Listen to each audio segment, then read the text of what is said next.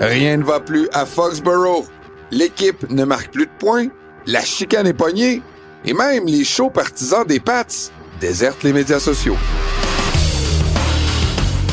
Tout va bien pendant ce temps dans la baie de San Francisco, où Brock Purdy a même fait son apparition dans la conversation pour le joueur le plus utile. Les Bills et les Cowboys devront retrouver le sentier de la victoire ce week-end. Ne manquez pas les prédictions de la zone payante de la semaine 6 de la NFL. Et les actus de la NFL, les questions du public, la chronique au bar et de savantes analyses, c'est ce qu'on vous promet dans ce nouvel épisode de la zone payante.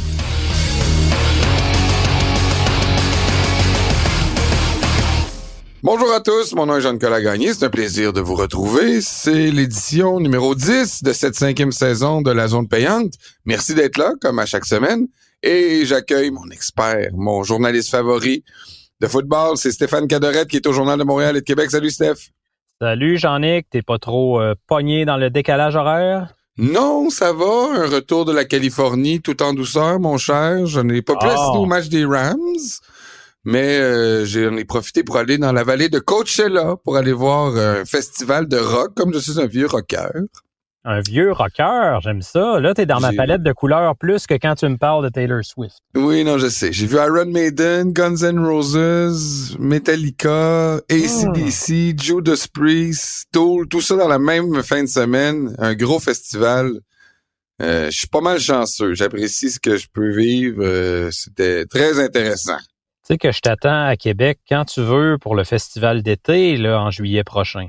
J'ai très hâte d'ailleurs que la programmation sorte. C'est toujours un événement. On va suivre ça avec intérêt et tu vas me voir. Je vois chaque année. Excellent. Parlant de des- rock, Oui. Est-ce que Brock is about to rock? Sérieux, avec les 49ers, on en a parlé un petit peu la semaine passée de Brock Purdy, monsieur Irrelevant. C'est comme est quand même sous le radar. On parle toujours des autres corps arrière un peu plus euh, flamboyants. Euh, tout le monde se dit, ben, c'est un corps arrière de système, ça serait Brock Purdy, ça serait n'importe qui, ça ferait pareil à San Francisco. Mais là, euh, moi, je suis un peu partisan de ça, de dire que, tu sais, il fait pas d'erreur, puis il joue safe. Mais là, ses stats sont impressionnantes. là. Non, moi, je trouve clairement là, que oui, d'une partie, il y a une partie de, de, mettons, des gens qui disent Ah, Brock Purdy, quelle histoire fantastique. Mais il y a quand même une grosse partie du monde encore qui doute de lui. Tu sais, ah, c'est le pantin de Kyle Shanahan, euh, c'est le système. Sais-tu à quoi ça me fait penser? Ça me fait un peu penser à deux corps arrière. Je veux pas là euh, ériger sa statue tout de suite, mais je parle en termes d'histoire des gars qui sortent de nulle part. Tom Brady, quand il a commencé avec les Pats, bah, c'était le corps arrière de système, ça aurait été lui ou un autre, puis ça aurait fonctionné. On a bien vu par la suite que non, pas tout à fait. Euh, puis Kurt Warner, quand il est arrivé avec les Rams en 99, tout bonnement parce que Trent Green tombe au combat en match pré-saison. faut commencer la saison avec Kurt Warner. C'est qui ce gars-là? Qu'est-ce qui va arriver avec l'équipe?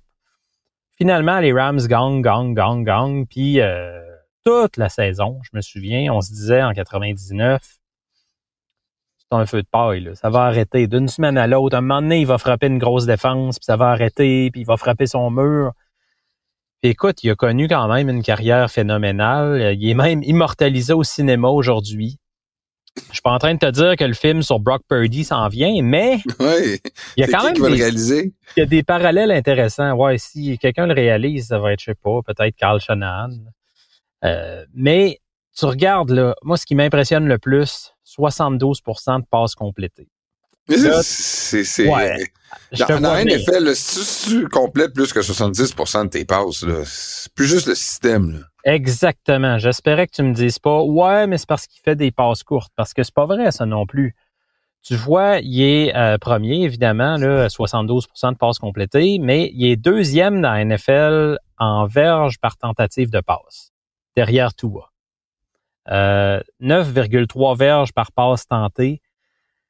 C'est deux choses. Là, il y en a encore qui trouvent le moyen de dire Ouais, mais c'est parce que les Niners, ils se spécialisent dans le yards after catch, les fameuses verges après l'attraper. Brandon Ayuk, Debo Samuel, on sait qu'ils sont bons là-dedans. George Kittle aussi. Christian McCaffrey peut faire des verges après l'attraper. D'accord. Mais Brock Purdy est extrêmement précis. Moi, c'est ce qui me fascine le plus avec lui. Puis, ça prend pour les verges après l'attraper, ça prend un corps arrière qui vise parfaitement. C'est pas juste de lancer dans les mains du receveur, c'est qu'il faut qu'il soit en plein élan. C'est ça un peu les Niners, Brock Purdy, puis le système de Carl Shanahan qui fait bien. Il, il, il, pogne ses gars, comme ils disent en anglais, on stride, en plein élan. Donc, ça facilite le travail des receveurs aussi. Les deux s'aident là-dedans. Puis, euh, pour tous ceux qui disent, Jean-Nic, juste finir là-dessus, ça aurait pu être n'importe qui. C'est le système de Carl Shanahan. Explique-moi pourquoi d'abord ça n'a pas marché avec Nick Mullins, ça n'a pas marché avec Trey Lance, ça n'a pas marché avec CJ Bettard. Ça a marché, oui, jusqu'à un certain point avec Jimmy Garoppolo, mais euh, pas comme on aurait espéré. Brock Purdy amène l'équipe à un autre niveau en ce moment. Surtout que il y a combien d'interceptions, Brock Purdy? Zéro comme dans Wallet. Bon.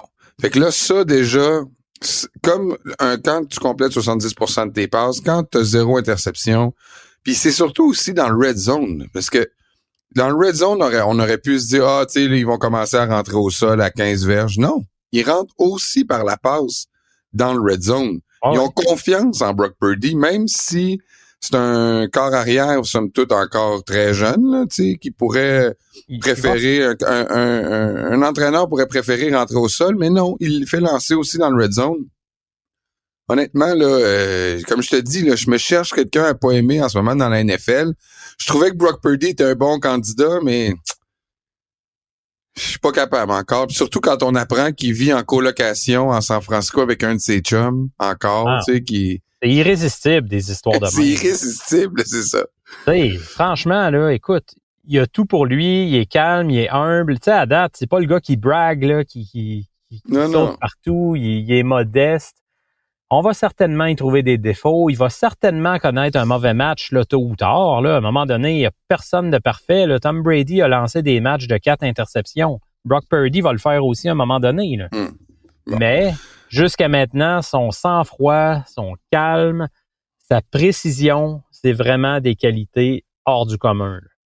On parlait d'être humble puis de pas braguer. Ça n'a pas été le premier qualificatif dont on a affublé les partisans des Pats dans les 10-15 dernières années. Il faut dire qu'il y avait les moyens de leurs ambitions. Là. Il y avait une très bonne équipe. Oui, ils ont été très Oui. Puis je pense que ça reflétait un peu dans leur confiance euh, générale. Là, on, on, doit admettre que les Pats traversent un passage à vide pour le moins. Euh, ils ont, je pense qu'ils n'ont pas marqué 60 points encore cette année dans toutes leurs dans leurs cinq matchs. Euh, ils commencent à perdre un peu de leur euh, leur prestance. il y a des gens qui se demandent si Belichick va revenir l'an prochain ou du moins s'il va pas y avoir une réflexion autour de son retour, ce qui est déjà exceptionnel dans son cas.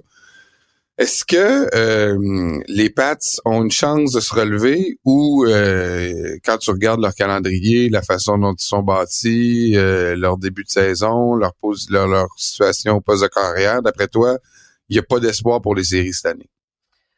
Non, moi j'y crois plus. Là. habituellement, je suis quelqu'un de très modéré, patient. Je me dis ah, on ne sait pas, il peut arriver ci, il peut arriver ça, mais là, l'équipe est vraiment tout croche. Il n'y a pas de talent. Euh, à l'attaque, ça manque clairement de talent. En défense, je suis pas prêt à dire ça, mais tu as perdu de très gros morceaux là, avec Matt Judon, Christian Gonzalez. tu regardes dans les prochaines semaines, tu parlais de calendrier. Bon, les Raiders, c'est un match là, la semaine prochaine, sans dire qu'ils ont énormément de chance, il est prenable. Après ça, tu as les Bills et les Dolphins. Fait que logiquement, dans trois semaines, les Patriots vont être 1 et 7 ou 2 et 6, dans le meilleur des scénarios, selon moi. Euh, écoute, ça regarde très mal. Puis euh, l'attaque, comme j'en parlais, c'est minable. 32e. moi, je me souviens pas d'avoir vu ça euh, sous Belichick. 11 points par match. Ils ont trois touchés offensifs ou plus dans un match, seulement quatre fois dans leurs 38 derniers matchs. Tu sais, c'est pas un problème qui remonte à cette année, autrement dit. Ça fait plusieurs années qu'on n'est pas capable d'amener des menaces à l'attaque, des joueurs qui gardent les défensives adverses sur les talons. Là. qui prépare un plan de match euh, défensif contre les Pats? Quel coordonnateur dans la ligue t'as déjà entendu dire et là, on je est. me prépare à Devante Parker. Ouais, j'ai peur. Devante Parker, l'autre bord, puis Kendrick Bourne. Hey, là, je sais pas comment on va gérer ça. Ça fait peur. Je perds le sommeil la nuit. Là. Non, ça arrive tout simplement pas. On a erré de ce côté-là. Puis écoute, euh, une statistique qui est très révélatrice sur Bill Belichick, le GM, le directeur gérant. Euh, puis je remercie pour ça notre fidèle, fidèle auditeur Robin qui m'a envoyé une vidéo de Stephen A. Smith qui a noté quelque chose de très intéressant. Bill Belichick, de 2000 à 2012, donc à ses débuts, il a repêché 10 joueurs qui sont devenus des All-Pro. All-Pro, là, j'en ai que c'est pas le Pro Bowl où tout le monde à peu près fait le Pro Bowl parce qu'il y a des blessés, tout ça. All-Pro, là, c'est première ou deuxième équipe d'étoiles. Donc, c'est un honneur qui est significatif. Ça, ça veut dire que tu es vraiment parmi la crème de la Ligue. Il y en a repêché 10 entre 2000 et 2012. De 2013 à aujourd'hui, combien il y en a repêché? Ce qui est très bon, là, par ailleurs. Ah, c'est excellent. Ceux qui se disent, ah, 10, non, non, 10 All-Pro. Je parle pas de Pro Bowl. Non, non 10 en 12 ans, c'est excellent. C'est vraiment des joueurs de grande qualité. Là. donc, c'était pas juste l'équipe de Tom Brady. C'était Tom Brady, l'ingrédient numéro un, évidemment. Personne ne va en débattre. Mais autour, il y avait plein de piliers importants. De 2013 à aujourd'hui, combien de All-Pro?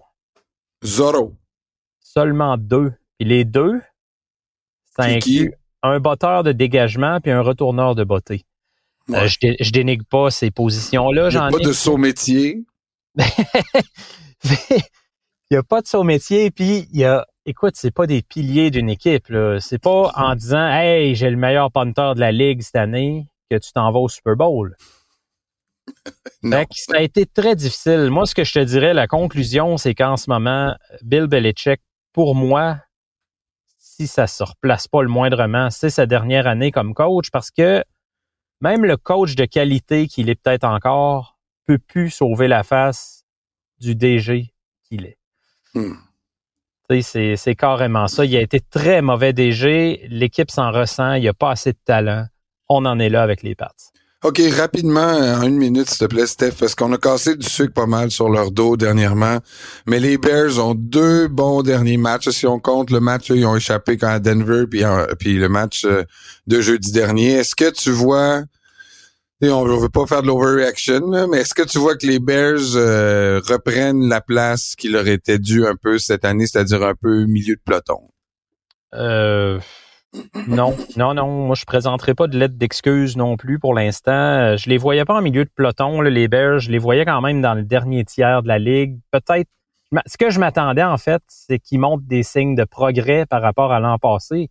Et l'an passé, on parle d'une saison de quoi? Trois victoires, je pense. Ouais, c'est pas difficile de taper ça. Je m'attendais à peut-être six victoires, quelque chose comme ça. Euh, ça se peut, mais ça ressemble plus à un soubresaut qu'un réel regain de vie là, pour moi, parce que la nuance, c'est qu'ils ont, ils ont mis 28 points contre Denver, qui a la pire défense de la Ligue, là, de loin cette année. Puis ils ont mis 40 points contre Washington, qui sont 31e, donc avant-dernier. Hmm. Je veux juste qu'on reste calme. Là, ils jouent Minnesota en fin de semaine, qui sont 23e défensivement. Donc, ça se peut que le soubresaut se continue. Faut juste prendre notre gaz égal, attendre un peu quelques semaines parce que je, suis pas convaincu là, que c'est une équipe qui a encore beaucoup de trous, notamment en défensive. Euh, mais Là où je vais concevoir qu'il y a des signes encourageants, Jean-Nic, c'est que euh, Justin Fields et DJ Moore, je t'en parlais avant le début de la saison, là, il semble vraiment y avoir une meilleure connexion depuis deux semaines. Puis Justin Fields est utilisé beaucoup plus au sol, les fameux design runs, donc des, des, jeux de course prévus, organisés, scénarisés. Souvent, euh, ça a le don d'ouvrir l'attaque avec des corps arrière mobiles comme ça quand tu les, tu les utilises plus euh, dans cette facette-là. OK, merci Steve. On va faire une pause, puis après la pause, ben, on va y aller avec nos prédictions de la semaine pour la semaine 6 de la NFL. Bougez pas.